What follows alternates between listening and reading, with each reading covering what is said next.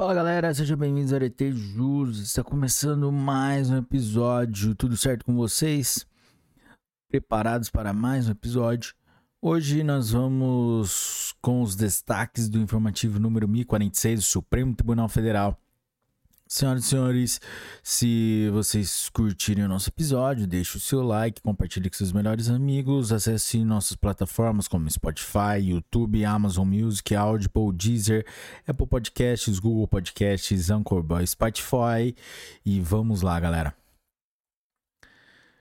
Direito constitucional. Direito do consumidor. Normas estaduais sobre inclusão e exclusão de consumidores em cadastro de proteção ao crédito ADI número 5.224, 5.252, 5.273, 5.978. Relatora ministra Rosa Weber, julgamento virtual finalizado em 8 de março de 2022. A adoção do sistema de comunicação prévia ao consumidor inadimplente por carta registrada com aviso de recebimento configura desrespeito à Constituição Federal. É inconstitucional a previsão, por lei estadual, de prazo de tolerância a permitir que o nome do consumidor inadimplente seja imediatamente inscrito em cadastro ou banco de dados. A supressão da verificação prévia quanto à existência do crédito, exigibilidade do título e inadimplência do devedor não caracteriza a violação do princípio da vedação ao retrocesso.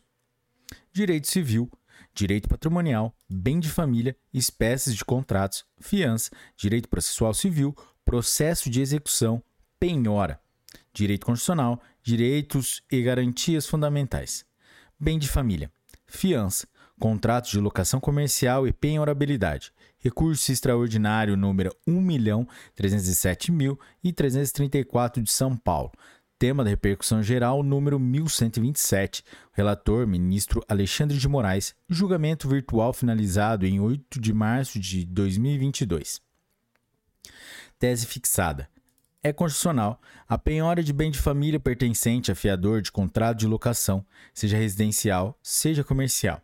Resumo: penhorabilidade de bem de família pertencente a fiador de contrato de locação também se aplica no caso de locação de imóvel comercial. Direito processual penal.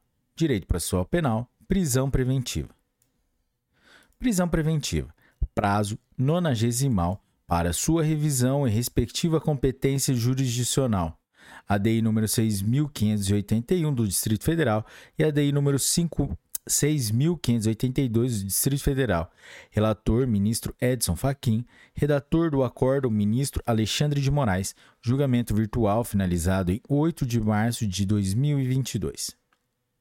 O transcurso do prazo previsto no parágrafo único do artigo 316 do Código de Processo Penal, CPP, não acarreta automaticamente a revogação da prisão preventiva e, consequentemente, a concessão de liberdade provisória. A exigência da revisão nonagesimal quanto à necessidade e adequação da prisão preventiva aplica-se até o final dos processos de conhecimento. Direito processual penal.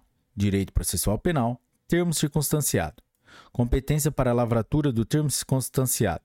ADI número 5637 de Minas Gerais. Relator ministro Edson Fachin. Julgamento virtual finalizado em 11 de março de 2022 é constitucional norma estadual que prevê a possibilidade da lavratura de termos circunstanciados pela Polícia Militar e pelo Corpo de Bombeiros Militar.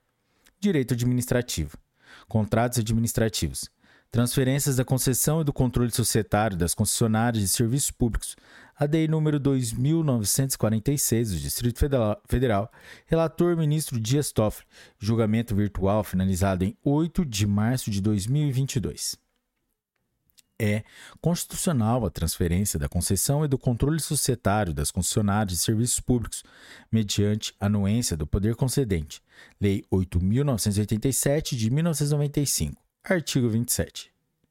Direito administrativo, direito constitucional, competência legislativa. Medidas para garantir a continuidade de serviços públicos essenciais e direito de greve ADI número 4857 do Distrito Federal. Relatora ministra Carmen Lúcia. Julgamento virtual finalizado em 11 de março de 2022.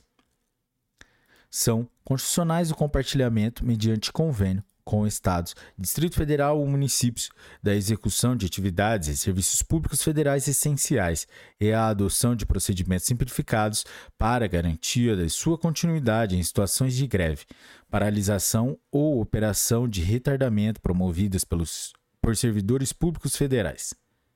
Direito tributário. Direito tributário ISS Incidência do ISS sobre prestação de serviço de inserção de materiais de propaganda e publicidade em qualquer meio. ADI número 6034 do Rio de Janeiro. Relator ministro Dias Toffoli. Julgamento virtual finalizado em 8 de março de 2022. Tese fixada.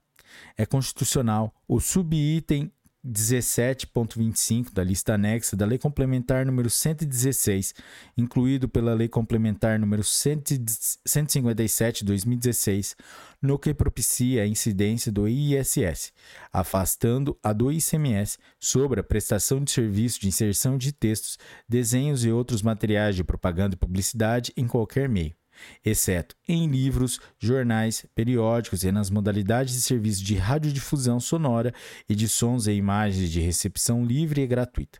Resumo: a inserção de textos, desenhos e outros materiais de propaganda e publicidade em qualquer meio, exceto em livros, jornais, periódicos e modalidades de serviço de radiodifusão sonora, edições e imagens de recepção livre e gratuita, é passível de tributação por ICS ISS. Direito financeiro. Responsabilidade fiscal. Lei estadual e concessão de benefício fiscal sem prévia estimativa de impacto orçamentário e financeiro. A DEI número 6303 de Rondônia. Rondônia não, Roraima. Relator ministro Roberto Barroso. Julgamento virtual finalizado em 11 de março de 2022. Tese fixada. É inconstitucional lei estadual que concede benefício fiscal sem prévia estimativa de impacto orçamentário e financeiro exigida pelo artigo 103 do ADCT. Resumo: o artigo 103 do ADCT é aplicável a todos os entes da federação. Item 2. A, e, a, e a opção do constituinte disciplinar a temática nesse sentido explicita a prudência da, na gestão fiscal sobretudo na concessão de benefícios tributários que ensejam renúncia de receita. Galera, é isso aí. Esse foi o informativo número 1046 do Supremo Tribunal Federal. Se você chegou até aqui e curtiu esse episódio, deixe o seu like, compartilhe com seus melhores amigos. Até a próxima. Um forte abraço, bons estudos e tchau!